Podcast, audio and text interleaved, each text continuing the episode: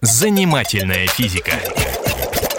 Здравствуйте, это Игорь Зырянов, программа о нас с вами и о том, что нас окружает.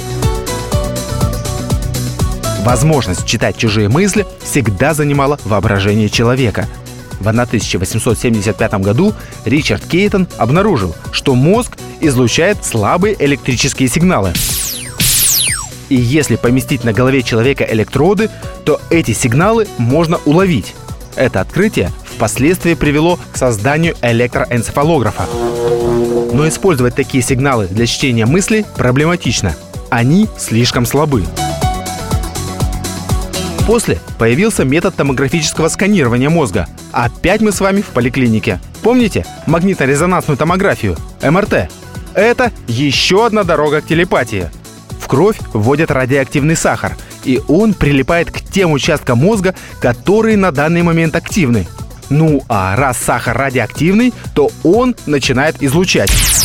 И излучает он из тех самых активных мест мозга, к которым прилип. И мы видим, какая часть мозга работает.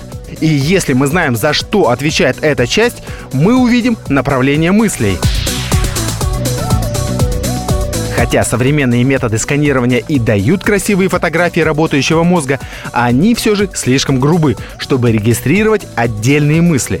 При выполнении человеком даже простейшего задания в мозгу задействуются одновременно миллионы нейронов, а аппараты МРТ видят всю эту бешеную активность лишь как точку на экране.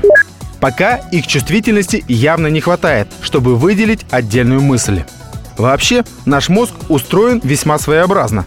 Если, например, компьютер собран один раз и навсегда, то мозг для выполнения каждой задачи собирается как бы заново. Для выполнения каждой отдельной задачи мозг всякий раз конструирует новый компьютер из своих частей. Попробуй тут уследи, что может выкинуть этот агрегат.